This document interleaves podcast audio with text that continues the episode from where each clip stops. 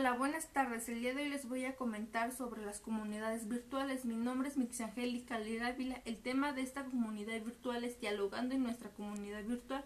Como propósito es lograr establecer una comunicación activa con las personas que se integren en esta comunidad para favorecer la libre expresión de ideas, opiniones, diálogo, puntos de vista de acuerdo a un tema o que es la red social Facebook Messenger. Es una aplicación de mensajería instantánea que forma parte de Facebook que permite mantener el contacto en el resto de los usuarios de la red social.